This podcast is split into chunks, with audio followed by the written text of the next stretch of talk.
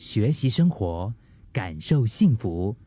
克敏的十一点这一刻，华人有句话说：“不如意之事十之八九。”我觉得这个好像真的还是挺准的哈。我们生活中大部分的事情，确实是让人觉得沮丧。比如说，你老是做不完的工作，就是不断增加的工作量，呃，跟你的爱人吵架了。呃，你觉得最近一直在下雨，要晒衣服根本没办法晒，要洗床单，如果家里面没有烘干机啊，哦，晒个衣服真的是变成是每一天很烦心的一件事。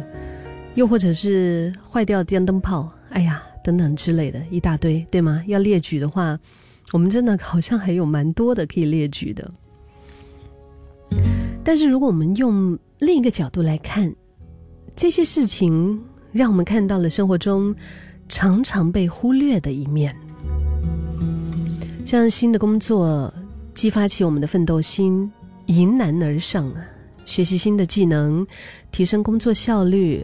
然后知识版图也因为这样子扩张了，主管也因为这样子看到了你努力的那一面，所以很有可能晋升近在眼前，你就可能有可能会升职加薪之类的。那个恋人吵架呢，啊，感觉也是很不好，对吗？两个人吵架，但是意外的，可能你发现了对方其实非常在意你的感受。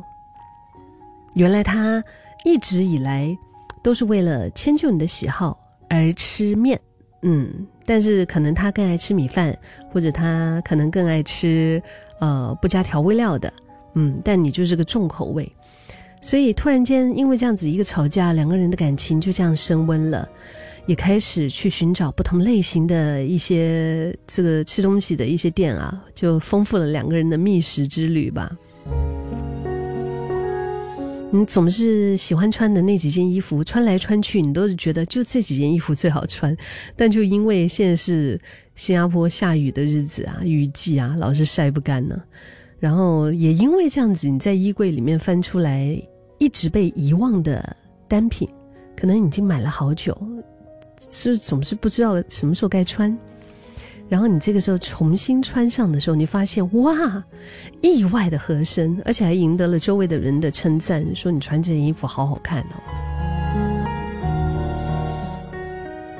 把那个坏掉的电灯泡，你把它给拧下来，然后拿到电器商店去配换，呃，突然间呢，就跟店主可能轻松的聊开来，就上了一堂关于电灯的知识课。那下次电灯泡再坏的时候，自己就不会手忙脚乱。所以啊，我觉得生活中的事情都具有两面性，这都要看你用什么样的心情去面对，是吧？突如其来的一些变故，肯定会是让人觉得很难受啊，就会带来不好的心情。可是重要的是，要用。另外一个角度，讲的鸡汤一点的，我们用一种乐观乐观的态度去面对，我们总会找到解决的方案的。